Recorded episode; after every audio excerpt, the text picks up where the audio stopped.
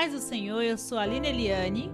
E eu sou Tássio Siqueira. Está iniciando mais um programa Amor, Amor em em Foco. E o assunto de hoje será sobre finanças no casamento. E aí, como que anda suas finanças? Tudo bem? Ou lá embaixo? Eu espero que esteja bem, né? Finanças é um assunto delicado, né, Aline, pra gente conversar é, no casamento. E é um assunto que deveria ser discutido mais antes do casamento. Hoje nós vemos que muitas pessoas passam por situações difíceis dentro do casamento por não ter objetivo e nem planejar as finanças antes de casar, não é mesmo? Isso, e aí gera uma discussão muito grande, né? Cada um quer colocar a culpa no outro e muitas coisas que acontecem no casamento que envolvem finanças, nem sempre a gente percebe que o problema é finanças, né? Por exemplo, se a gente começa a não sair mais, a gente fala que ah, acabou o romance, não quer mais sair comigo. Mas às vezes é falta de dinheiro para sair, e é um problema financeiro. E é complicado. E existem muitos casais que sofrem com isso. E hoje nós traremos aqui várias dicas para você aí dentro da sua finança, para que você tenha um relacionamento melhor. E o Tassi vai falar um pouquinho sobre o livro do Gustavo Cerbasi, Casais Inteligentes Crescem Juntos. Casais inteligentes enriquecem juntos. É interessante, né, Linda? A gente tem que estudar e um dos grandes problemas que a gente tem realmente é isso, é a falta de estudo. No Brasil, a gente aprende aí na escola muita coisa e muitas dessas coisas a gente não usa. Uma das coisas básicas que a gente deveria aprender é sobre economia. O brasileiro não consegue usar bem as ferramentas que tem, os investimentos, a pessoa deixa muito dinheiro parado na poupança, você acaba é, não sabendo utilizar o cartão de crédito. Tem gente que ganha mil reais e tem mil reais no cartão de crédito. Então ele entende que ele está com dois mil reais. E não é bem assim, né? Então é importante você estudar, é importante você ler. Esse livro do Gustavo Cerbasi, que é Casais Inteligentes Enriquecem Juntos, tem muita dica importante para você que quer investir, para você que quer alinhar a sua vida financeira, Financeira. porque o casal tem que andar alinhado, os dois, como diz a Bíblia. Sai o homem de sua casa, se juntam à mulher e os dois passam a ser uma só carne. Então, a partir desse momento, vocês dois são um e vocês têm que andar alinhados. Não existe o meu dinheiro ou o seu dinheiro. Não existe, né, existe Aline? o dinheiro da família. Passa a ser um dinheiro só. Aquilo que eu faço com o dinheiro que eu ganho no meu trabalho vai influenciar na sua vida, né? A sua qualidade de vida. Se eu gastar muito e você também trabalha, e você vai ter uma qualidade de vida menor porque você vai ter que trabalhar mais ou que fazer um esforço maior para suprir aquilo que eu estou gastando a mais. Vai sobrecarregar o seu cônjuge. Isso. Então eu recomendo que vocês leiam, tá? Esse livro do Gustavo Cerbasi tem muita dica interessante, muita coisa é bacana que você pode aproveitar dali, vai te ajudar bastante aí no seu casamento. E a primeira coisa que ele nos ensina é que nós devemos conhecer as nossas fraquezas primeiro e conhecer também as fraquezas do nosso cônjuge dentro da finança. Então, se conhecer, se autoconhecer e conhecer o seu cônjuge é a primeira dica que o Gustavo Cerbasi nos dá. A partir do momento que você se conhece, você sabe o seu limite, você sabe quem você é e a partir daí você começa a mudar as suas atitudes dentro da sua finança. É, porque ninguém vai ser perfeito. Todo mundo tem falhas. Todo mundo tem algum defeito ou algum, é, alguma característica na personalidade. Algumas pessoas gastam mais, outras gastam menos. Algumas pessoas querem poupar mais, outras poupam menos. Às vezes, poupar não quer dizer necessariamente algo bom. Tem pessoas que guardam dinheiro e não utilizam para nada. Né? E isso aí não seria algo bom. Por que que a gente vai ficar guardando dinheiro se a gente não usufrui daquilo? É lógico, tudo na vida tem que ter um meio termo. Então, você quer guardar dinheiro, você tem que ter um motivo para aquilo. Você tem que ter objetivos. E aqui é uma Sim. grande coisa que a gente tem que aprender. Não existe é, é, como você chegar a um consenso no casamento sobre dinheiro se você não tiver objetivo em comum, o casal. Né? Marido e mulher têm que ter objetivos em comum. Se vocês não tiverem esse objetivo, a discussão, o diálogo sobre dinheiro vai ficar complicado. Porque um vai querer gastar numa coisa, outro vai querer gastar em outra. Quando vocês têm um objetivo definido, vocês vão andar muito melhor, vocês vão se esforçar pela mesma coisa e vocês vão se sentir que estão fazendo aí uma coisa correta. Só que as finanças, aqui tem um grande problema. As finanças, ela não acontecem depois que a gente casa. Ou não deveria, nessa né, discussão, começar quando a gente casa. A gente deveria, né, Aline, começar a discutir isso antes do casamento. Já Sim, no namoro. Já no namoro. E principalmente ali no finalzinho, no noivado, né? Você já discutir quais os objetivos que vocês querem alcançar, sejam eles é, individuais. De certa forma, existe um, um objetivo individual dentro do casamento não quer dizer que você exclui o seu cônjuge de total forma, mas você tem o seu desejo pessoal e também tem o desejo ali dentro do casamento. Então é importante, é, já no namoro, no noivado, já começar a pensar isso. Se você quer fazer festa de casamento, você também já tem que ter ali em mente a sua finança. Às vezes a menina trabalha, às vezes o rapaz, só o rapaz trabalha. Então você tem que prestar atenção neste momento para que lá na frente, no seu casamento, você tenha um casamento tranquilo é, e sem complicações, sem conflitos logo ali no começo, logo né, Logo no começo. É, aqui eu vou trazer um texto bacana que é da Bíblia. Tá no Provérbios, capítulo 24 e o versículo 27. A Bíblia também é um livro muito interessante para você aprender sobre finanças. Você quer Sim. aprender sobre finanças? Você pode ler a Bíblia que vai ter muito conteúdo bacana. E aqui no, no, no Provérbios 24, 27, fala assim: Forma primeiro a tua lavoura e levanta a tua casa. Então estarás à vontade para construir a tua família. Olha só o interessante que a Bíblia vai nos ensinar aqui. Quando é que a gente vai estar pronto para casar? Primeiro a gente tem que fazer a nossa lavoura, né? Formar primeiro a nossa lavoura. Na época as pessoas eram agricultores, hoje nós não somos. Tem gente que ainda é, mas isso quer dizer o quê? A gente vai ter que, primeiro, pegar a forma de sustento. A gente vai ter que ter uma forma de sustento. É a primeira Sim. coisa que a gente vai ter. Tem um ditado: quem casa. Quer casa. Quer casa. Então, forma primeiro a tua lavoura, a sua forma de sustento. É, eu sei que a realidade brasileira é difícil. Nós vivemos num país complicado. A gente tem uma economia que sobe e desce. É complicado a gente conseguir manter esse padrão, mas o mais indicado, se a gente seguir aqui o conselho da Bíblia, é forma primeiro a tua lavoura, ou seja, tem a sua forma de renda. Você está fazendo uma faculdade? Estuda, consegue um bom emprego, depois disso você vai levantar a sua casa. Não precisa construir ou ter a casa própria, a gente sabe que é muito caro, mas você vai ter que ter a condição de pagar um aluguel. Sim a condição de manter uma habitação para sua família. Depois que você tiver essa condição, é que você tem que pensar em casamento. Tá? Aí você vai estar, tá, como diz aqui no texto, estarás à vontade para construir a sua família. E isso é muito, muito importante, tá? Quando você vai casar, por exemplo, o custo para fazer uma festa de casamento, né, Aline? Tá é muito, muito alto. alto.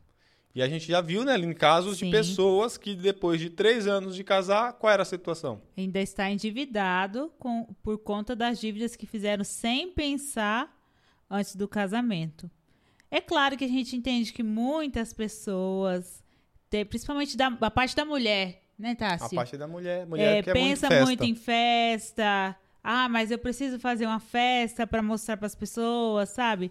É claro que a gente quer trazer aquelas pessoas especiais, a família, os amigos, mas depende do seu momento, da sua condição financeira. Não adianta você querer fazer algo é, que depois você vai ficar muito apertado. E isso pode até causar, é, logo no começo do seu casamento, muitas brigas. Brigas e. Por conta dessas dívidas. Ou até mesmo é, você entender, como o Tássio falou, que o amor acabou logo ali no começo do casamento.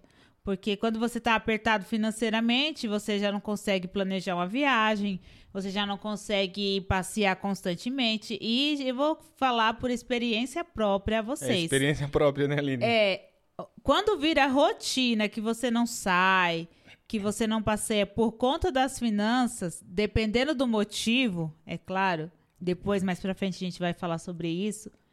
É, o casamento, então, ele perde aquela, aquele, vamos dizer, aquele brilho logo do começo. Então, pensa bastante aí antes de casar. É, senta para conversar com seu namorado, com seu noivo. façam planos, projetos do que vocês pretendem alcançar. E primeiro, antes de fazer festa, vejam aí como que anda o orçamento de vocês. Senta e vê o orçamento. Isso é muito importante. Você deve casar, é um conselho nosso, é, tanto quanto foi ali da Bíblia, quando você tiver o mínimo de dívidas possíveis, tá? É, por isso você tem que primeiro fazer sua lavoura, depois você constrói sua casa. Você vai casar com tudo certo. Como a Aline falou aqui, quando a gente casa já com dívidas, é muito complicado.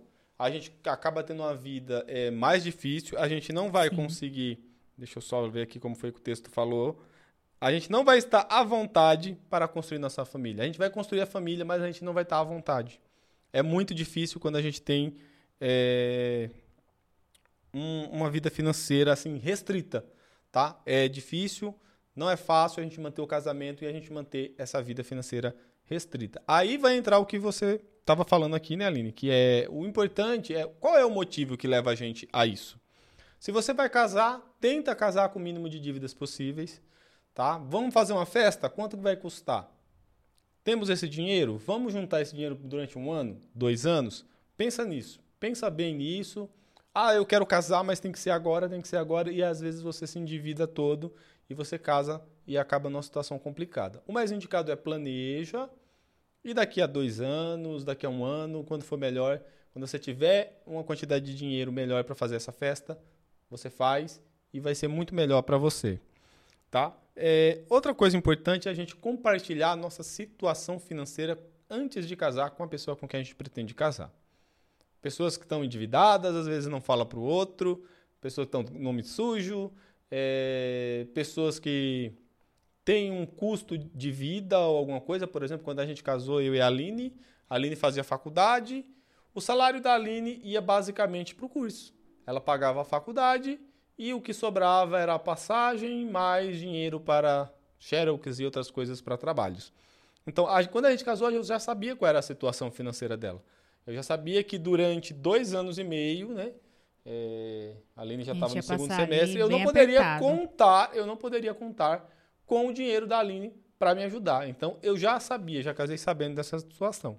É complicado quando você casa com uma pessoa e você não sabe que às vezes ela tem um empréstimo, que às vezes ela tem dívidas. É complicado. Então, primeiro senta, compartilha com a sua situação, conversa. Deixar chega... bem claro, né, para o seu cônjuge qual a sua, a sua situação. Isso, chega aí a um consenso. O mais indicado é que você case, como a gente falou. Primeiro, eu indicaria isso. Primeiro, estuda, termina a sua faculdade, arruma o seu trabalho e tá tudo bacana.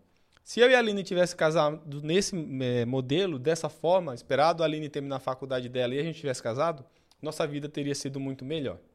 Mas, mas, a gente vai colocar os mas, às vezes a gente não consegue por N motivos, né? Sim. Quando a gente casou, a gente não estava na igreja e a gente teve os nossos motivos, casamos rápido e acabamos fazendo uma série de dívidas, porque a gente teve que comprar móveis e depois eu tive que parcelar isso, porque não dava para pagar tudo à vista. O que eu consegui, eu sempre fui muito poupador, eu sempre fui muito é, de guardar, e o que eu consegui poupar, eu comprei alguma parte dos móveis à vista e o que não deu, eu tive que parcelar. Então eu ficava para pagar todas as dívidas de casa, água, luz, telefone, comida, é, roupa, e a Aline pagava a faculdade dela. Aqui é importante no que a gente estava falando de ter objetivos, né, Aline? Sim. Porque a faculdade da Aline era um objetivo da família. Apesar de ser pessoal, era um objetivo que a gente colocou como objetivo de família. Por quê? Porque eu tinha a noção assim, a Aline ganhava pouco, eu também. Mas quando a Aline terminar a faculdade, ela vai ganhar mais. A partir do momento que a Aline ganhar mais, a Aline vai conseguir me ajudar né, dentro da casa, dentro das finanças da casa, e aí eu vou conseguir fazer a minha faculdade. E como foi que a gente fez, Aline? e aí, após eu terminar e concluir o meu curso, eu fiquei com a responsabilidade dentro de casa e ele fez a faculdade dele.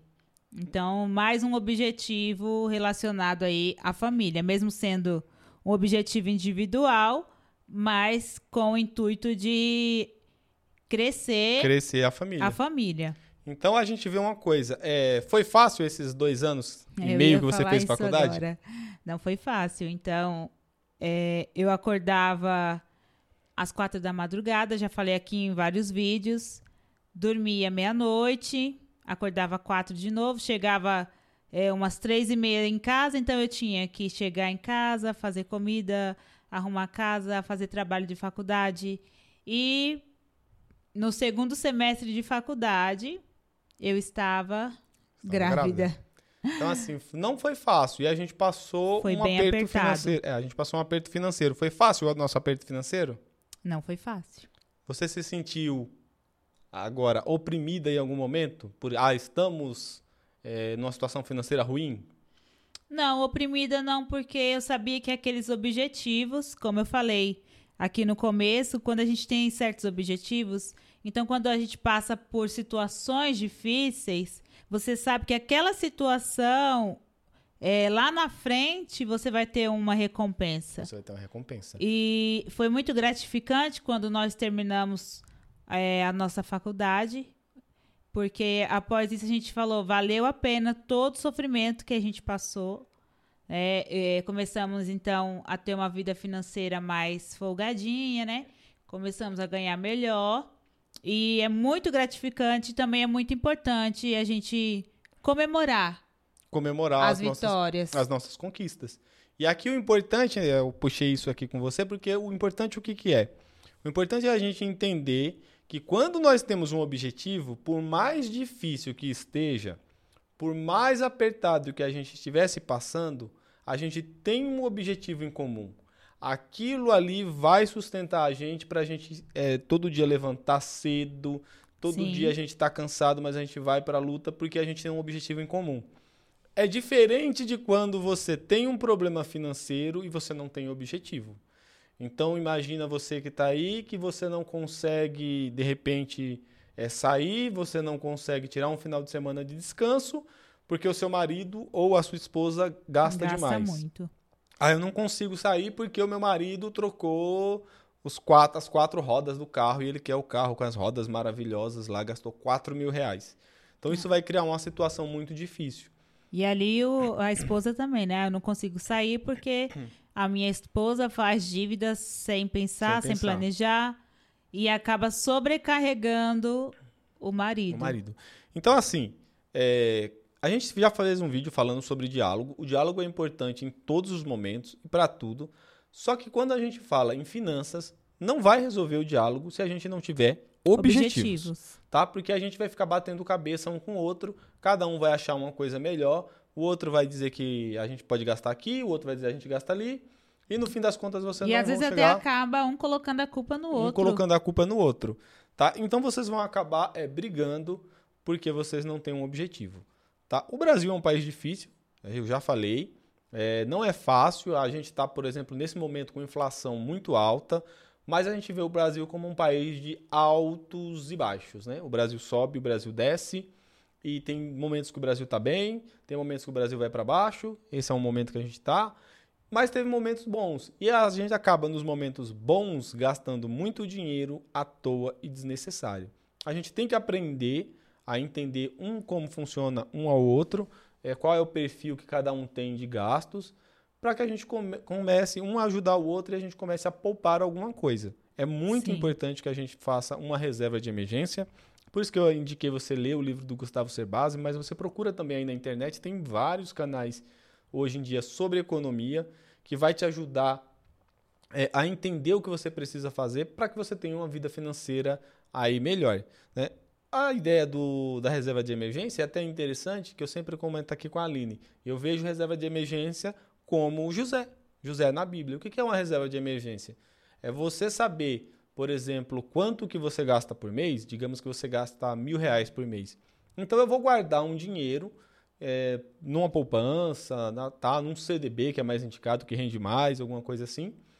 E se eu precisar, se eu tiver qualquer inconveniente, eu tiro esse dinheiro daquela dinheiro, daquele dinheiro guardado. Então eu gasto mil reais por mês, um exemplo, né? Mil reais hoje em dia não está dando para nada, infelizmente. Mas digamos que o seu custo Mil de reais vida. hoje não é dinheiro. Supomos que o seu custo de vida seja mil reais por mês.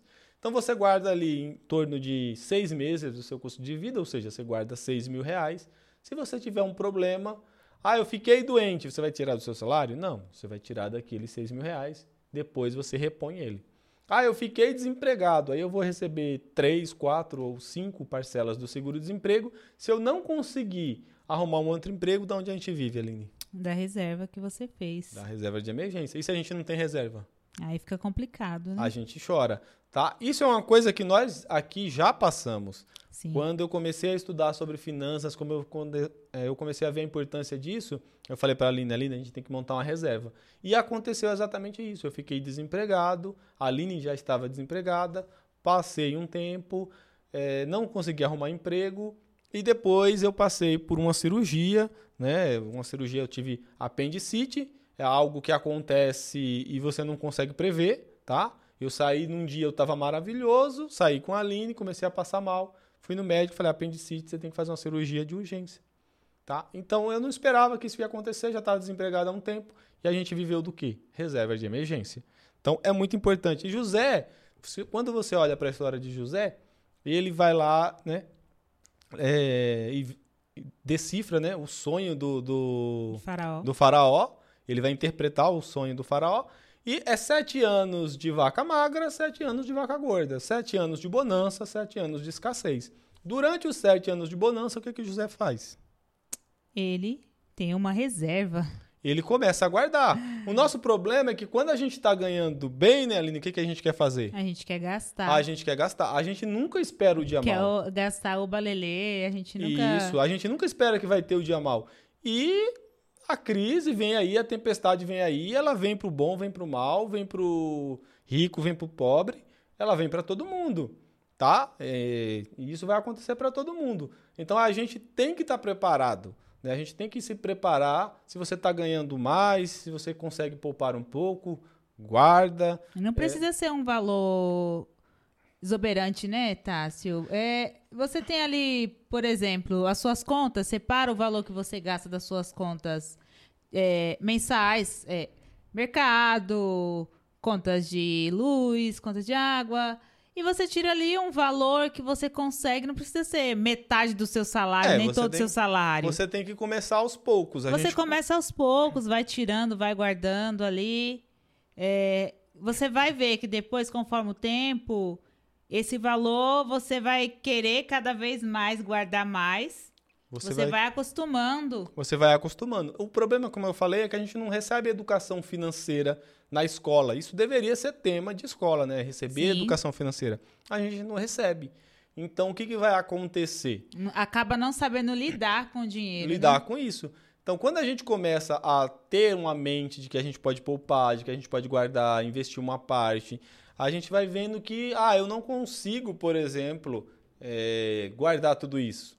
Eu dou o meu exemplo que quando eu parei, eu tinha um emprego e foi o- eu fiz um curso técnico e depois que eu terminei eu consegui esse emprego e eu comecei a ver que eu estava gastando muito dinheiro e eu olhava e falava, mas onde eu estou gastando? Onde eu estou gastando dinheiro? E eu decidi anotar tudo que eu estava gastando.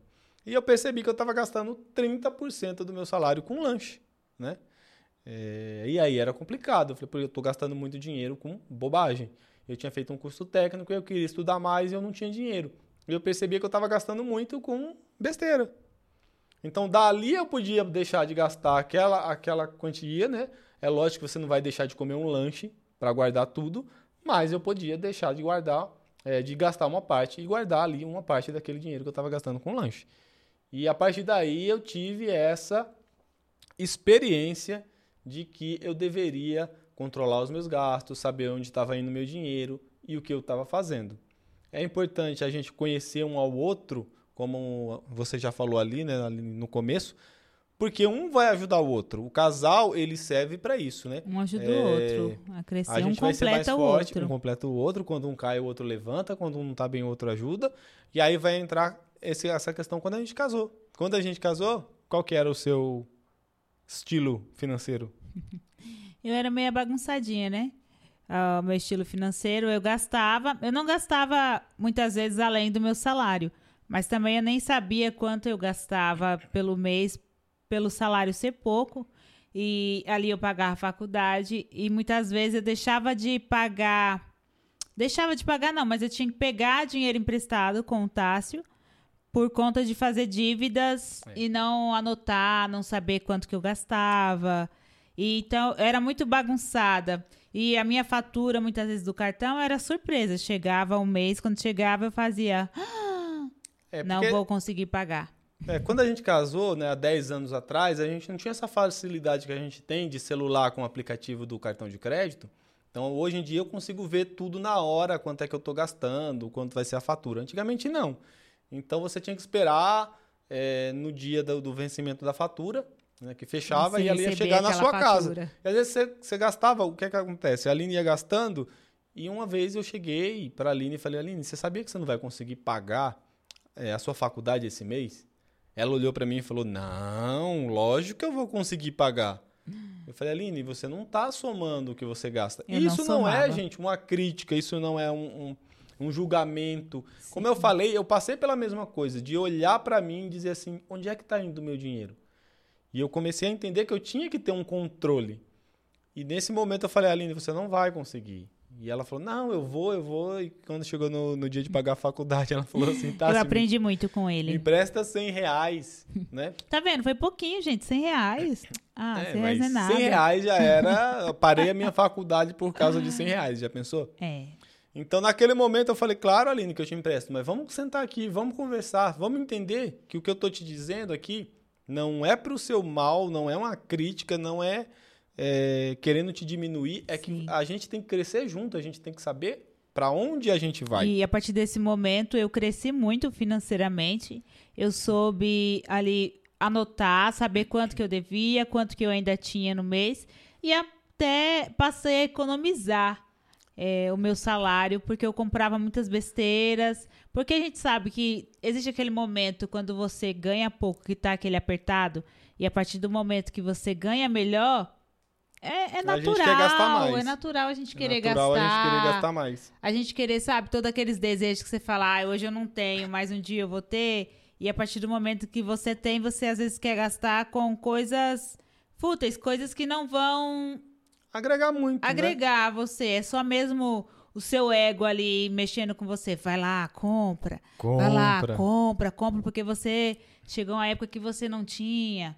E até a gente brinca hoje, eu e o Tássio, que eu falava, não, mas eu preciso desse sapato azul, amarelo, rosa, Eu roxo preciso, eu sou uma vermelho, centopeia. preto. E ele falava, você é uma centopeia? Mas eu preciso, eu preciso, eu preciso. Ah, eu preciso de uma bolsa dessa cor, preciso de uma bolsa assim. E a partir do momento que eu aprendi que muitas coisas que eu comprava é, estava jogando dinheiro fora. Que eu não tinha também toda. Não tinha toda aquela é, utilidade. Chegava um momento que tinha bolsa que ficava lá no guarda-roupa que eu nem usava. Então, a partir do momento que você aprende a lidar com o seu dinheiro, anota direitinho. Eu tive tantas agendas que eu já nem lembro mais. Quantas agendas eu tive? Mas eu passei a ser tão controlada que eu lembro que chegou uma época que ele falou: Nossa, mas você tá controlada demais. Ah, então, é assim, é que você se tornou, né? Olha o monstro que eu criei. Se tornou mais controlador ali nos gastos que eu. Sim. Assim, eu não anotava gasto de. Ah, eu comprei aqui dois reais de bala no trem. Gente, É, eu passei a anotar passou a tudo, anotar tudo, tudo. É importante a gente saber onde está indo o nosso dinheiro, é importante a gente saber o que a gente está fazendo. Quando a gente consegue, quando é possível, a gente guarda um pouco. Isso é muito importante. Você tem que pensar para um futuro, por exemplo. é, vocês viram que mudou aí as regras para aposentadoria. Esse é o Brasil. Vem o É. Fernando Henrique mexeu na aposentadoria. Hoje tá Acho bem mais, o- mais complicado, é, né? O Lula, ah, se não me engano, mexeu também. A Dilma mexeu. O, O Bolsonaro. não, O Temer tentou, mas não conseguiu. Foi o. A reforma foi feita agora no governo do Ah, é Bolsonaro. verdade. do Bolsonaro. Mas aí você tá dizendo assim, nossa, tá difícil hoje de se aposentar. Talvez amanhã, né, Aline? Talvez amanhã Se torne nem, pior ainda. nem exista aposentadoria. Eu vou ser bem sincera pra vocês. Então é O complicado. Brasil tá complicado, então você aí que pode estar fazendo a sua reserva. E até porque a gente sabe que o salário de um aposentado não, não é o suficiente. é. não Não, é o Você- às vezes você fala, ah, mas é, é um idoso, é uma idosa, só mora os dois. Tem a casa própria, mas do jeito Tem que estão custo, as coisas, você remédios. pode perceber que Você vai no mercado hoje com o valor que você comprava o mês passado, a compra tranquilamente e hoje você volta, você fala, poxa, não deu para trazer Não isso pra trazer porque as coisas estão muito, muito caras. A gente tem esperança assim que o Brasil venha melhorar. Melhore. Vai melhorar. Mas é, é muito importante você ter essa prevenção. Vai melhorar, né. Aline? O Brasil vai melhorar, sim, vai melhorar. Agora, como eu falei, o Brasil é um país de ciclos. Isso eu acho muito difícil que a gente consiga vencer num curto prazo, talvez até num médio. É, eu lembro quando eu era criança, a gente estava numa situação ruim, tinha inflação, é, veio o governo do Itamar Franco e implementou o Plano Real. A gente tinha saído de um governo péssimo do Collor, veio o Itamar Franco implementou o Real. E o Real foi um sucesso, a economia do Brasil bombou, o Brasil estava indo muito bem. Depois veio o Fernando Henrique, o primeiro mandato dele foi maravilhoso. No segundo, a coisa começou a desandar, teve muita crise internacional, o Brasil começou a ir para baixo. O Lula foi eleito e no primeiro, ali no começo do primeiro mandato, a situação ainda estava ruim, lá para 2002, 2003. Depois o Brasil começou a melhorar, o Brasil chegou a momentos muito bons e a economia estava bombando de novo, o Brasil era o país do futuro, até, né? Depois veio a Dilma e a gente sabe como acabou Chegou a história. crise. Veio crise, veio impeachment, tomaram decisões muito erradas ali no, no, eh, no governo do Lula, no governo da Dilma. A conta chegou, depois veio o Temer, Sobrecarregou. Depois veio o Temer e tentou fazer algumas reformas. O Brasil começou a dar uma melhorada. Veio o Bolsonaro, a gente achou que o Brasil ia engatar de novo, aí veio uma pandemia. Tá? Então veio o ciclo, tá vendo? Sobe, desce, sobe, desce. E agora a gente não sabe até quando vai durar essa crise aí por causa dessa pandemia, até quando a gente vai. Então é importante que você pense no seu futuro.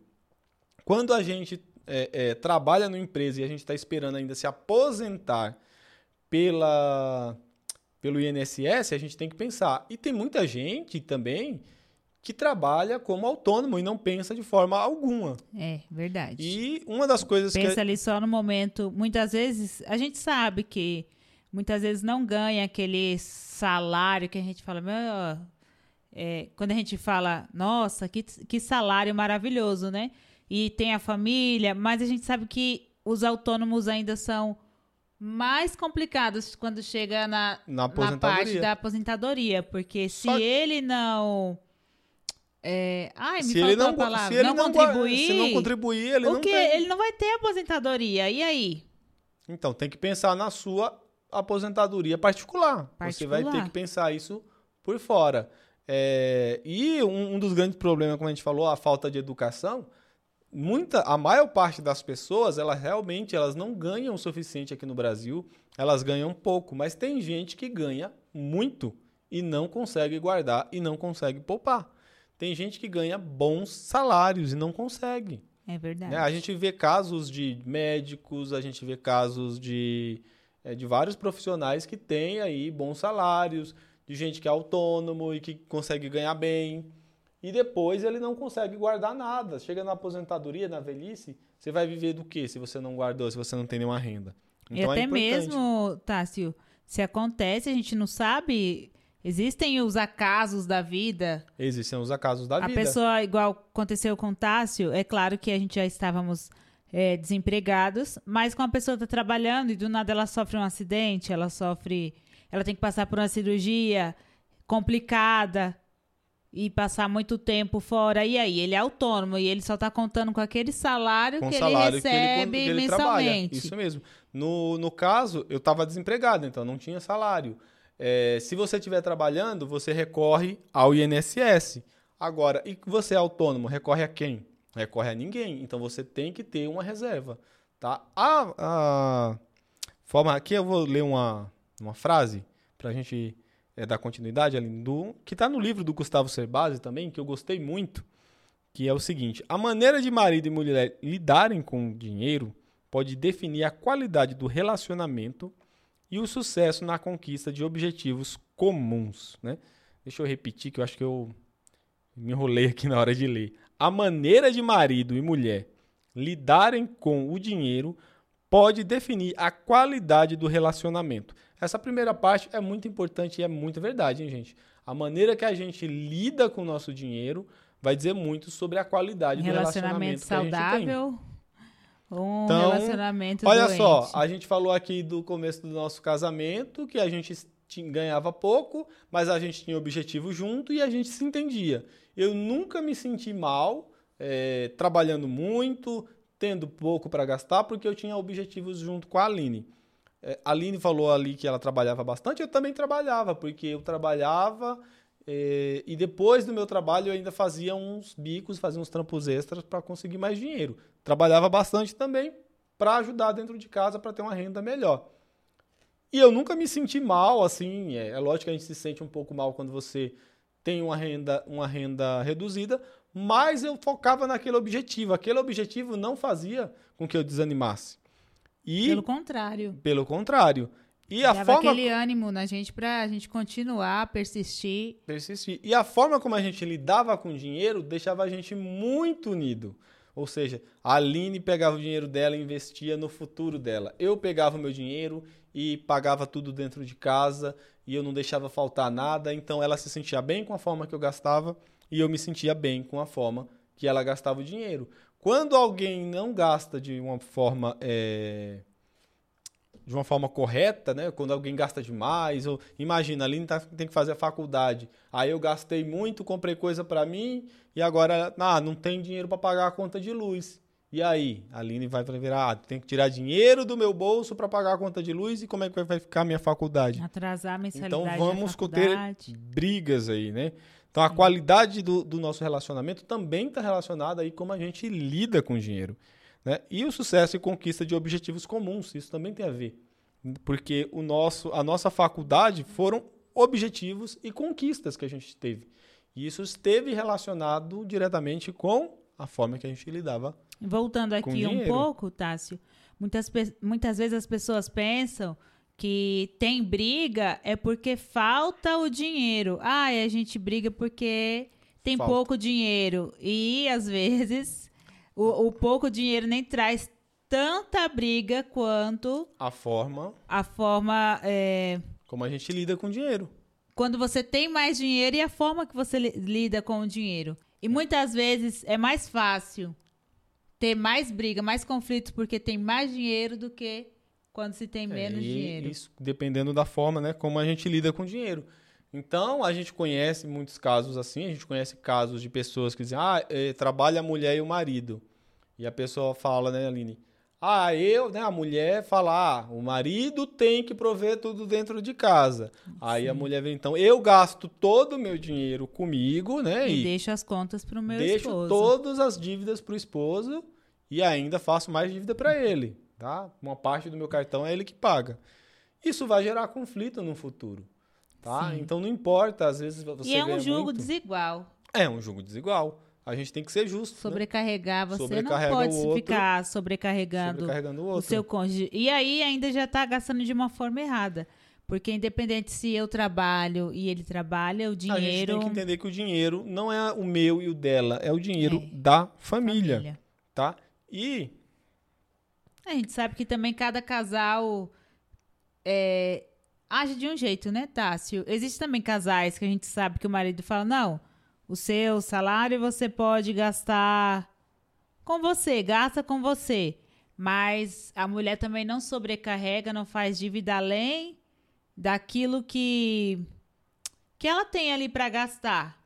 A gente sabe que a existem gente casais tem que planejar, né? dessa forma. Mas em todo tempo, de toda maneira, a gente tem que planejar, né? Saber Planejar. planejar. A gente tem que planejar, a gente tem que ter objetivos juntos, objetivos em comuns, e a gente tem que planejar para a gente conseguir concretizar esses objetivos. A gente não pode ter planos que a gente não consegue cumprir. Isso é outra coisa muito importante. A gente tem que ter metas que a gente consiga cumprir. Tá? Você não pode colocar um objetivo, ah, eu quero comprar um carro. Você tem condição de comprar um carro? Ah, mas eu quero, mas você vai conseguir? Então a gente vai entrar num texto aqui que eu peguei da Bíblia novamente. Então, olha a Bíblia como é importante na área financeira. Que é Lucas, no capítulo 14, do 28 ao 30. Que é Jesus falando, né? É lógico que quando Jesus fala, ele dá é, dois sentidos a todo o texto que ele, que ele fala. É um sentido espiritual e um sentido da vida material. Aqui a gente vai focar no sentido da vida material mesmo, tá? Que ele diz assim: Qual de vocês, se quiser construir uma torre, primeiro não se assenta e calcula o preço, para ver se tem dinheiro suficiente para completá-la? Isso é o versículo 28. Então Jesus está usando aqui o exemplo de uma torre. Eu usei o exemplo de um carro e eu acho que ele fica faz bem sentido aqui no nosso tempo. O que acontece bastante. Acontece né, bastante. Então, qual de vocês aí que vai comprar um carro, por exemplo, que não senta para calcular o preço para ver se tem dinheiro suficiente para comprar o carro? Para fazer tudo isso aí. Então, às vezes a gente senta, né, Aline, não tem um planejamento, a gente senta e fala assim, quanto é a parcela do carro? Ah, 800 reais. Deixa eu calcular aqui. Ah, 800 eu consigo. Meu salário eu recebo 1.200. Então, cabe 800 reais no meu bolso. Aí você não conta IPVA, não conta manutenção, não conta combustível, não conta seguro. Quando você tiver um problema, você não consegue pagar o carro, né? E aí Jesus continua dizendo no, no versículo 29, Pois se lançar o alicerce e não for capaz de terminá-la, Todos os que a virem rirão dele, dizendo: Este homem começou a construir e não foi capaz de terminar. Ou seja, se você compra ali o seu carro parcelado em 5 anos, né, 60 vezes, sem juros, ou sem juros, sem entrada, com juros exorbitantes, né, sem entrada nenhuma. E aí você pensa, como eu falei, Brasil, país de ciclo, sobe e desce, sobe e desce. Hoje você está bem, você está empregado, depois vem um coronavírus, e aí você fica desempregado, você não consegue pagar aquele veículo, o banco vai tomar, as pessoas vão olhar para você e vão rir, dizendo: olha, comprou um carro, não conseguiu, não conseguiu pagar, pagar, o banco veio e levou. Então é importante a gente sentar, a gente planejar junto, a gente ter metas juntos. E em tudo, né, Tassi? Não somente planejado. num carro, mas também numa casa. Construir sua casa, fazer a faculdade que a gente falou é, fazer uma viagem, vamos fazer uma viagem? Tudo a gente senta, planeja. Às vezes a gente tem muita pressa de ter uma coisa, de ter, é, eu quero ter um item, eu quero ter, eu quero, eu quero, eu quero, né? A gente citou carro, né, Aline? É, muitas vezes você pode, por exemplo, ah, vou trabalhar um ano, vou guardar aqui uma grana. Quanto que tá a parcela do carro? Ah, tá 800 reais. Vou trabalhar um ano inteiro, vou guardar esses 800 reais todo mês e vou dar de entrada no carro. E eu deixo para comprar esse carro daqui a um ano. Mas as pessoas não querem fazer isso. Eles e querem. ansiedade.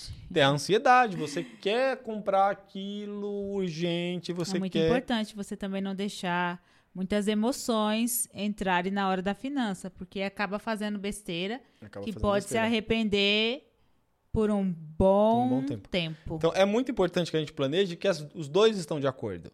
Tá? Imagina se você quer comprar esse carro, por exemplo, que a gente já citou, e a sua esposa não quer. E aí você insiste, insiste, insiste. Quando o negócio do carro não der certo, sua esposa vai ficar muito descontente. E isso vai gerar muita briga dentro do casamento.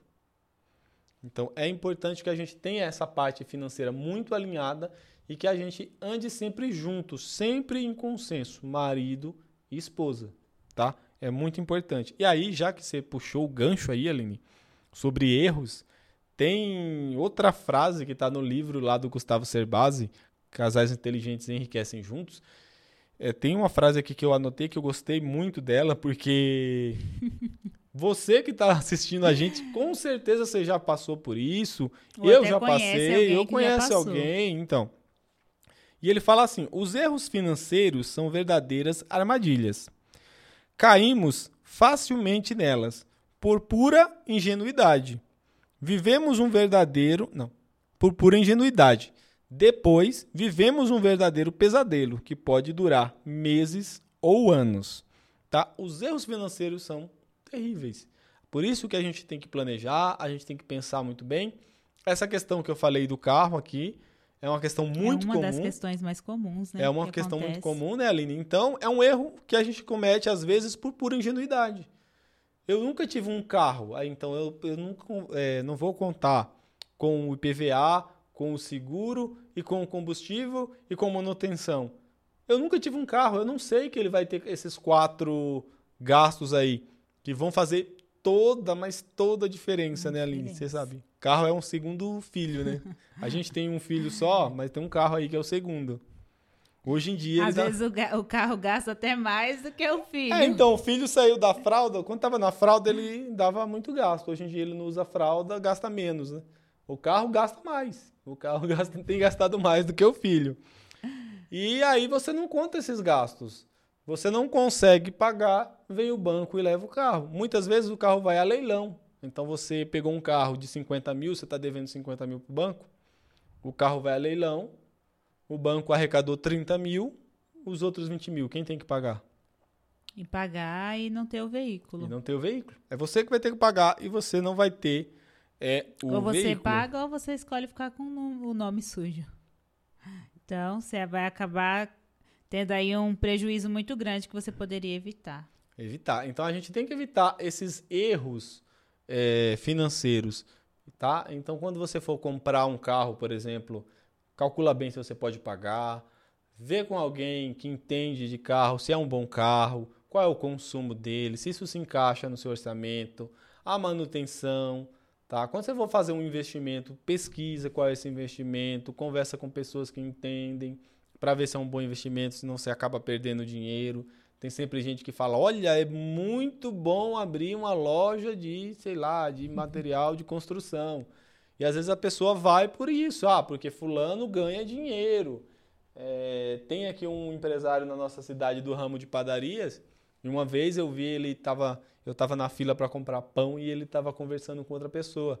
E ele disse assim: Olha, um cara chegou para mim e disse: Eu queria comprar sua padaria. E ele falou: Não vou vender porque você vai se dar mal, você vai falir, você vai perder dinheiro. E o cara falou: Não, como é que eu vou perder dinheiro? Essa padaria está mais de 15 anos aí, já tem cliente, é um negócio só para ganhar dinheiro, não tem como perder. E aí ele falou que seis meses depois, o mesmo cara veio para ele e falou: Ó, se você quiser pegar a padaria e assumir as dívidas que tem lá, ela é sua. Ele não conseguiu dar conta. Tá? Por quê? Porque é, uma, outro erro. é uma é ingenuidade. entrar também em algo na área das finanças sem conhecer. Sem conhecer, você pode Sem ter cometer o muitos erros. conhecimento. Então é necessário que a gente estude, que você entenda qual é o ramo que você quer entrar. Se você vai investir, você vai entender o que, que você está investindo, o que, que você está comprando. Tá? Vou investir em ações. Que empresa que você vai investir? Por que, que você está investindo em ações? Quais são os seus objetivos com isso? Então você tem que estudar em tudo. Porque os erros financeiros vão ser verdadeiras armadilhas. E tem vai pesar ali dentro da família. Se não vai pesar só para um que fez talvez a escolha errada, vai pesar mas para todos. vai pesar para todos. Então, e tem outro erro muito, com- muito comum que eu quero ler aqui novamente, né? Na Bíblia, a gente vai novamente para a Bíblia, tá vendo? Na Bíblia tem muita informação é, sobre finanças. E às vezes você fica é, Jesus lendo a nos Bíblia. ensina bastante aí. muitas vezes a pessoa fica lendo a Bíblia e você está pensando só, ah, isso é pecado, isso não é pecado. E a Bíblia tem outras Só na- na informações. área espiritual. Isso, a Bíblia tem outras informações que vai te ajudar a ter uma vida melhor, que não está relacionado também o que é o que não é pecado. Por exemplo, tem vários conselhos que- sobre finanças. Um aqui está em Provérbios, no capítulo 22, do 26 ao 27. E esse aqui é um texto de Salomão, né, que foi um dos homens mais sábios, se não talvez o mais sábio que já existiu. Pelo menos na Bíblia, ele é um dos mais sábios. E aí, ele diz o seguinte: Não seja como aqueles que, com um aperto de mão, empenham-se com outros e se tornam fiadores de dívidas. Cuidado com essas armadilhas. Se você não tem como pagá-las, por que correr o risco de perder até a cama em que dorme? Então, outro erro muito comum que a gente vê acontecer aí. Um amigo precisou muito de você, olha, me empresta seu cartão ou financia um carro para mim, financia um carro para mim. É uma da- da- das coisas que mais acontece. Irmão, pai, tio, parente, ah, compra uma casa ou eu vou fazer o a faculdade, vem ser meu fiador no FIES, tá? Então, isso pode acontecer. E Salomão te recomenda que você não seja como aqueles que com um aperto de mão empensem com outros e se tornam fiadores de dívidas. Se você não tem como pagá-las. Você tem como pagar a dívida daquela pessoa? A pessoa está pedindo para você ser fiador em algo. Você consegue pagar a dívida dela se ela não pagar? Sem que sobrecarregue a sua vida financeira. Então, né? Isso é, e é difícil que não sobrecarregue, né, Aline? Vai ser difícil. Então, Você já imaginou uma dívida que não é sua pesar dentro da sua família? Então você vai deixar abrir mão de muitas coisas que você poderia fazer dentro da sua família, né? Com a sua família, por conta dessa Dívida que não é sua. dívida Só, que não é sua. só que Salomão vai até além disso. Salomão vai dizer algo que é normal nos dias de hoje. Que é o seguinte: você tem uma dívida, você não pagou, então o banco vai entrar com ação judicial para tomar um bem seu Pra né? pagar essa dívida. para pagar essa dívida. Então você corre o risco, muitas vezes, do- da sua casa que você mora ser leiloada, da sua, do seu carro ser tomado, da- do saldo da sua conta, onde você recebe o sa- seu salário, ser bloqueado para pagar uma dívida que não é sua. Se a sua casa for tomada, você não vai ter nem né, onde dormir E muitas vezes isso pode acabar com o com seu, seu casamento. casamento. Isso realmente pode acabar com o seu casamento, tá? É uma situação que pode acabar com o seu casamento. Você emprestou dinheiro para alguém, esse dinheiro era importante, você fez alguma doação, aquilo era importante, e aí acaba com o seu casamento por causa desses problemas financeiros, tá? Então cuidado para você não cair em armadilhas financeiras. Tá? Outra coisa que é muito importante aqui dentro das finanças, né, Aline? É o planejamento do orçamento familiar. Orçamento. Isso aqui dá muita treta também, não dá? Tem que saber lidar aí com as diversidades, com as diversidades não, com as situações. Por exemplo, você- como já citado aqui, o Brasil já está nessa crise. Então, dentro do orçamento aí familiar, você tem que aprender a economizar. É, muitas vezes que é tem que importante. tirar daqui, colocar ali, comprar menos é, besteira aqui para poder encaixar ali. Então, é muito importante. Dentro aqui do nosso relacionamento, é, é muito interessante. Não sei se você aí faz da mesma forma, é mas faz? pra gente aconteceu dessa maneira e deu muito certo. Então, eu sou a pessoa que tem a facilidade em fazer é, as listas, as listas de dentro de casa. Então, eu saber o que tá precisando, o que não tá precisando. É, o que eu posso comprar um pouquinho menos porque ainda sobrou do outro mês. E o Tássio aqui é o cara da finança. Cara do dinheiro. O cara É do tem- dinheiro. Eu tem sou a chave do cofre. eu faço o orçamento e ele é o cara que dá o A dinheiro. Aline, fa- a Aline faz as listas. É engraçado quando a gente sai para comprar, é, ela fica me perguntando, perguntando. Eu falo assim, eu tô só aqui só para pagar, né? E o pessoal brinca e ri. Mas é quase, é quase isso, na verdade. O orçamento familiar é uma coisa bem complicada, porque, como a gente falou lá, você tem que anotar tudo. Às vezes as pessoas não anotam. Você tem que anotar quanto você está pagando de água, de luz, de telefone, todas essas dívidas que são fixas. Você vai gastar isso todo mês. Então você tem que saber quanto que você gasta exatamente. É todo mês. É claro que às vezes pode acontecer um pouquinho, um pouco a menos, um pouco a mais, mas você tem ali uma média de É, quanto você, tem que gasta. saber, porque você não pode ter, né, como a gente falou lá no começo do cartão de crédito antigamente que vinha lá a fatura pelo, pelo correio e quando você abria, tchan, surpresa, você não sabia quanto vinha. Então, esses gastos físicos, a gente fixos, a gente tem que saber é, eles ali na pontinha do lápis, tem- a gente tem que saber que aquilo a gente vai pagar todo mês. Anota, tem uma média aí de quanto você gasta para você ter uma noção do seu orçamento. Se você e seu cônjuge é, trabalham, eu e o Tássio somos dessa maneira. É, quando eu recebi o salário, entrego na mão dele tudo que. Aí as pessoas até falam: Nossa, mas você trabalha e, e entrega todo o dinheiro, então você Olha. Mandei. você obedece a ele. Não é, verdade. isso. É, essa foi a forma Na que nós verdade- encontramos. Na verdade, vamos lá, vamos, vamos explicar, Aline, senão vão achar que você tá me dando todo o seu dinheiro aí, ó. Ah, a mulher tá trabalhando. Não, o dinheiro da- da- das dívidas. Então a Olha, gente vamos- separou, vamos- vamos- nós isso, separamos. Isso. É que assim. né? Chegamos a um acordo, ao diálogo aí isso, o novamente. diálogo. Existem várias formas de fazer as coisas. O Gustavo Cerbasi, ali no livro dele, nessa, nessa questão, eu e a Aline é, discordamos, mas a gente, tá, gente? Porque eu já conheço pessoas que seguem é, da forma que ele fala lá no livro e dá super certo. Pra gente, não deu muito. Então a gente encontrou a nossa forma. Como é que a É gente quase faz? a mesma coisa, mas da nossa forma. É, da nossa forma. Como, como que o Gustavo Cerbasi indica ali no livro? Que você tenha, por exemplo, uma conta conjunta, então marido e mulher trabalham, todo o dinheiro vai para essa conta, paga-se todas as dívidas e ali depois você decide, ah, a gente vai guardar um pouco aqui, ah, vai um pouco para a mulher para ela gastar com ela, um pouco para o marido para ele gastar com ele.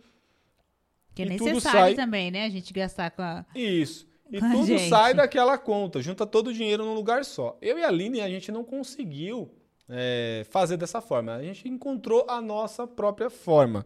E como foi que a gente fez isso?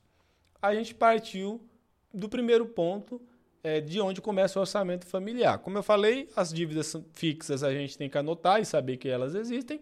E tem aquela dívida variável, aquilo que vai variando, que o principal é as compras do mercado. Eu acho que esse aqui é o principal, é, a principal do nosso orçamento que a gente tem que ver são as compras do mercado, porque elas podem variar muito, tá? Depende muito de como está a inflação. Mês passado a gente comprava uma coisa com mil reais, hoje você não compra, tá? A inflação subiu muito, então varia muito essa, essa questão. E o que, que acontece? Pelo menos da minha parte, eu venho de um lugar, tá? Eu sou pernambucano e venho do interior, tá? E onde eu morava era muito comum o seguinte: o marido trabalhava, pegava, recebia todo o salário dele, entregava aqui na mão da mulher. Tá aqui, Aline. Já era um costume. Isso, era assim mesmo. É uma cultura. É cultural. Tá aqui, Aline, mil reais. A Aline vai lá fazer todas as compras sozinha, tá? Normalmente sozinha. Os homens não acompanhavam na maior parte das vezes. E o que acontecia com isso? O homem ele perdia a noção de qual era o custo da vida. Quanto que está custando o mercado? Quanto que está custando a carne? O que, que se gasta? O homem perdia um pouco da noção. E quando o dinheiro não era suficiente, muitas vezes tinha briga. Ele acusava a mulher de não conseguir, é, de administrar mal o dinheiro. De gastar à toa o dinheiro. De gastar à toa. E quando eu casei, é, tanto a minha família como a, a família da Aline vinha do mesmo estilo, do mesmo costume. E eu decidi né? Não deixar tudo a cargo dela. Eu falei, não, não vou fazer isso. Eu quero saber o que está acontecendo, quanto que a gente está gastando, onde a gente está gastando, para que a gente não tenha brigas com relação a isso. E foi a melhor coisa, porque em 10 anos de casados, uma vez só não Uma vez só que a Aline foi fazer compras sem, sem fazer mim. compras. Porque eu fui fazer uma hora extra, eu fui trabalhar, né? E a gente precisava fazer compras naquele final de semana e a Aline foi sozinha. Não, sozinha não, ela foi com a mãe dela. E eu não fui porque eu estava trabalhando. Em 10 anos, então, só uma única vez que a gente não fez compras juntos.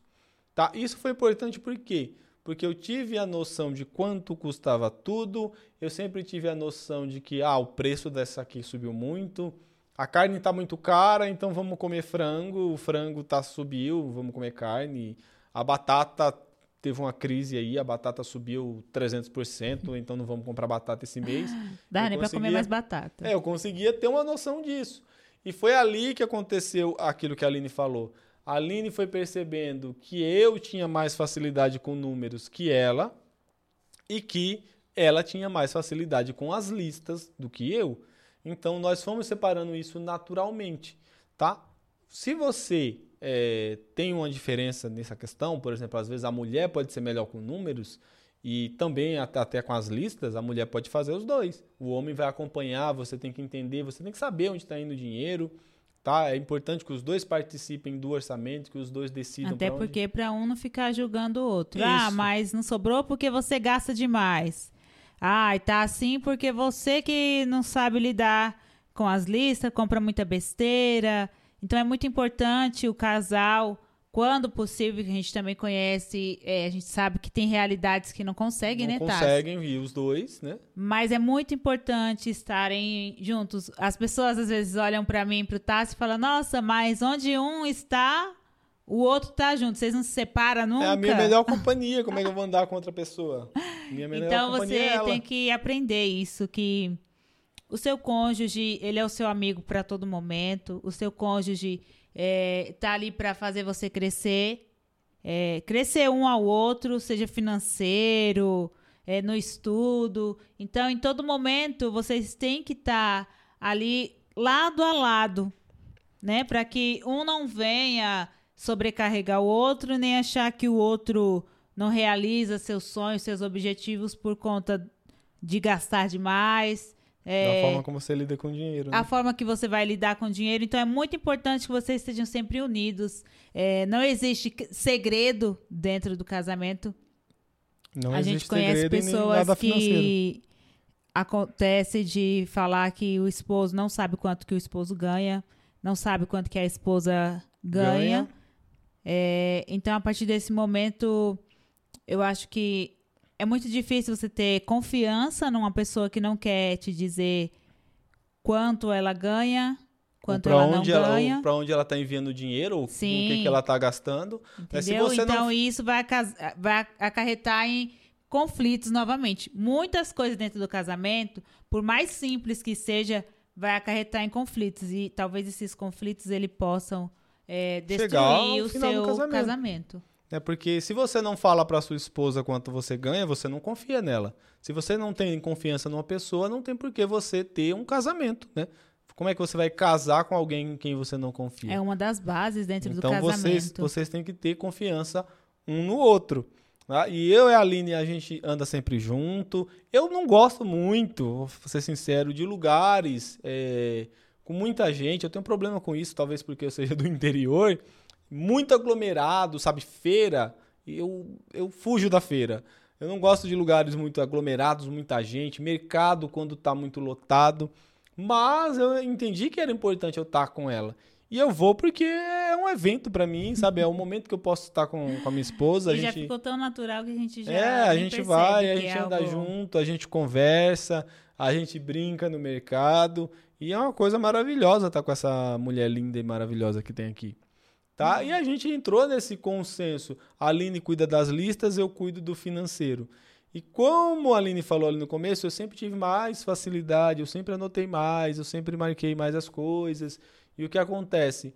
É, quando a gente começou a definir tá? Quando a gente começou a definir os nossos é, orçamentos, tipo, Aline, olha, você pode pagar a conta de água? A Aline começou a ganhar mais, eu comecei a ganhar mais, e a gente tinha um, um dinheiro a mais sobrando. Aline, você pode pagar a conta de água? A Aline fala, beleza, eu pago a conta de água. Você paga a conta de luz? Eu pago a conta de luz. Aline, vamos fazer um objetivo aqui, vamos guardar uma grana? A gente teve uma necessidade de comprar um carro, porque meu filho ficava com a minha sogra, e a minha sogra tinha que acordar duas horas da manhã para o marido dela ir trabalhar. Depois a gente acordava ela às quatro da manhã para a gente deixar o nosso filho lá e a gente trabalhar. E ela não estava conseguindo dormir, conseguindo eh, dar conta. Ela falou: então a única solução é vocês deixam o menino aqui a semana inteira e pega ele só no sábado, um só na sexta-feira à noite. foi um momento difícil. E eu conversei com a minha mãe, minha mãe falou: "Olha, se vocês, se vocês deixarem ele aqui, é mais ou menos o horário, né, que meu pai saía para trabalhar. Foi é o horário, eu tô acordada, eu fico com ele, não vai ter problema, vocês pegam ele à noite". E aí eu falei para ele: "A gente vai ter que comprar um carro". Tá? A gente vai ter que comprar um carro. E a gente dec- decidiu, né? A gente definiu ali um orçamento. Vamos juntar X dinheiro por mês. E cada um tem um controle dos- da sua finança, e cada um tem que se conhecer. A Aline chegou para mim e falou: Tássio, eu vou te dar o dinheiro. Eu falei: Não, Aline, você vai guardando ali no- na sua conta, você vai investindo. E a Aline falou: Não, porque eu me Tá vendo a conheço. importância de se conhecer, se autoconhecer? É por isso. Eu sabia que aquele dinheiro ali guardado na minha conta, se eu passasse numa loja e visse algo que me chamasse muita atenção, eu iria gastar e ia dizer, não, mas depois, depois eu, eu coloco de novo no outro mês, eu reponho ali o que eu tirei. Então eu preferi, por me conhecer, falar, não, fala qual o valor, quando eu receber, eu já transfiro para você, já deixo com você, porque eu sei que você, quanto a isso, é mais fiel do que mais eu. controlado. então a gente definiu isso e toda vez a Aline passava para mim: Ah, Aline, eh, você tem que me passar então o, o dinheiro para a gente comprar o carro, que a gente é o nosso objetivo, sabe aquilo que a gente falou? Tem que ter um objetivo. A gente tinha aquele objetivo. Então você vai me passar esse dinheiro aqui, que é o nosso objetivo. Você tem que pagar a conta de água de, de telefone, que eu acho que eram essas duas que eu passei. E a Aline falava: eu prefiro passar para você e você paga tudo. Então a Aline passava aquilo que a gente tinha combinado, eu pagava o que tinha que pagar, guardava a parte que tinha que guardar, e a Aline ficava com a parte dela na conta dela para gastar com ela e com o que sempre ela fui fizesse. assim muito esquecida. Então, chegava a data de pagar as faturas, ele pagou a conta. Que conta? A conta de luz. É amanhã. Então. Foi ontem. Eita, foi ontem. Então, eu preferi dessa maneira. Não quero dizer aqui. Que essa é a maneira certa. Que é a maneira. A única forma. A única forma, né? Eu preferi assim. E não era caso do meu esposo se sentir é, mais inteligente ou. Não. É a forma que funcionava pra a, gente. a forma que funcionou pra gente. Então, você aí do outro lado, você conversa com seu esposo, vocês verem é, a maneira que funciona pra vocês. É eu sempre gostei. é, ele nunca reclamou. Então, eu sempre gostei. Ah, tenho dinheiro. Deixa comigo Deixa aqui, ó. com ele. Chave do cofre tá Apesar comigo. que o- e o Tássio, ele é bem mais controlado nessa questão de datas. De datas, isso. Se Ele ela é chorar pra pegar o dinheiro de volta, eu não dou. Então, ó, o dinheiro é esse, não, não tem, não tem volta. Eu falava, não, mas depois, mês que vem, eu te Não, devolvo. Não tem, não tem volta. Então é isso. Você vai encontrar uma maneira, né? A maneira de vocês. Deixa aí no comentário como é que vocês fazem. Se você já é casado, você encontra a sua maneira, tá? E vai ser a melhor forma para você. Talvez juntar tudo e vocês pagam todas as contas e depois deixa é, um pedaço para cada um ga- gastar com as coisas particulares. Ou vocês pagam tudo aí, igual a gente, né? A gente define, a gente paga, cada um pagava uma coisa, mas a Aline preferia sempre que eu controlasse isso. Então cada um vai ter a sua forma é, de fazer. Uma das coisas importantes que a gente falou ali de objetivos, gente, é muito importante que você sempre tenha objetivos. Você perceberam duas coisas aqui quando a gente falou de é, objetivos.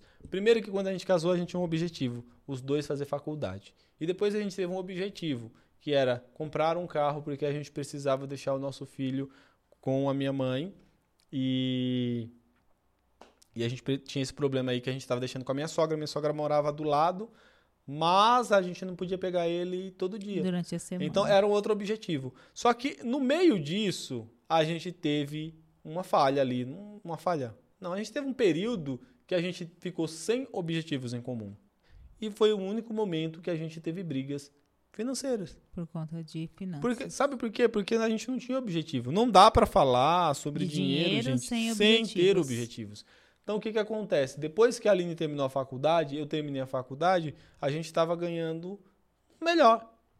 Só que a gente não tinha um objetivo nosso, algo que a gente queria fazer. Ah, vamos reformar a casa, vamos comprar um carro. A gente não, tá, não tinha aquele objetivo. E a gente começou a discutir porque, olha, você está colocando dinheiro ali, mas não é necessário. Olha, você está gastando errado. Olha, a gente podia fazer uma coisa melhor, aproveitar melhor esse dinheiro. Tá? E- Só que como a gente não tinha um objetivo, a gente nunca chegou a um consenso, né? E esse- isso só foi se resolver mesmo quando a gente decidiu comprar o carro e aí a gente se voltou a um objetivo em Um comum objetivo. novamente e a gente conseguiu caminhar junto de novo. Então hoje a gente sempre senta e diz, ó, qual é o nosso objetivo? O que, que a gente vai fazer com o nosso dinheiro? Ah, a gente vai viajar. Então e é guarda. legal você fazer objetivos de curto prazo, de médio prazo e de longo, prazo. Então vamos viajar Dá, daqui a dois anos, daqui a um ano? Vamos guardar dinheiro. Vamos começar a guardar dinheiro hoje. Então cada um faz tem um objetivo. É, a Aline gravou o CD dela, né? Que ela também é cantora. Vocês podem ouvir aí o CD dela em todas as plataformas digitais. Vou gravar o, meu CD, é um objetivo. A Aline agora vai gravar mais uma nova música. Então é outro objetivo, tá? Isso é um objetivo que a gente decide junto, porque vai influenciar é, Dentro da família. dentro da família. A gente vai âmbito sentando, a familiar. gente vai conversando e a gente vai tendo novos objetivos e decidindo novos caminhos. Então é importante que você sempre tenha objetivos. Comemore os objetivos quando você conseguir, tá? Quando você conseguir alcançar eles, por mais seja. simples que seja, Uma comemoração simples, não precisa você comemorem, fiquem felizes. fazer algo muito assim, né? Você saiu para passear uma noite, foi numa pizzaria, algo simples é muito importante, É porque isso importante. vai motivar, Vai motivar você, você a continuar. a continuar. Então, é isso. É muito importante que a gente tenha uma vida financeira boa, que a gente tenha uma vida financeira é, Saudável. Quanto melhor for a vida, sua vida financeira, melhor vai ser o seu relacionamento. Pode ter certeza, tá? Que você vai ter um relacionamento melhor. Quando você senta marido e mulher para conversar e decidir os rumos financeiros da família é muito importante. Não pense também que porque ah, a gente citou aqui que eu sempre trabalhei, a Aline sempre trabalhou, mas em algum momento a Aline ficou desempregada, eu fiquei desempregado depois. O período em que a Aline não estava trabalhando e eu estava traba trabalhando, não quer dizer que eu excluí ela do orçamento familiar. Não. Tá? A mulher vai fazer parte. Decisão, ou, e isso, os dois fazem parte. Ambos têm que não conversar. É, não importa quem está trazendo dinheiro para dentro de casa. Os dois têm que fazer parte das discussões sobre finanças, qual o destino do orçamento da família, qual o destino do, do investimento do nosso dinheiro, o que, que a gente vai fazer. É os dois que têm que participar. Eu acho muito interessante que o Tássio sempre fala: não quer dar satisfação, não, não case. case. Tá? Tem gente que fala isso: ah, mas o dinheiro é meu, não quero dar satisfação. Você não quer dar satisfação a ninguém? Não case. Se a partir do momento quer, que você casou, você é obrigado, você é obrigado a dar satisfação, a satisfação, a outra pessoa. Então, às vezes, você vai ter que dar satisfação do que, que você está fazendo com o seu dinheiro. E você pode dizer, ah, mas o dinheiro é meu. Não existe meu dinheiro, né? A gente já falou isso é, dentro de um casamento. O casamento passa a ser o dinheiro da família. E esse foi o vídeo de hoje, né? espero que vocês tenham gostado. A gente falou bastante aqui sobre finanças. Deixa aí no comentário como é que funcionam as finanças aí na sua família, se você tem problemas financeiros, que tipo de problema você tem, tá? Espero que vocês tenham gostado. Que Deus abençoe a todos.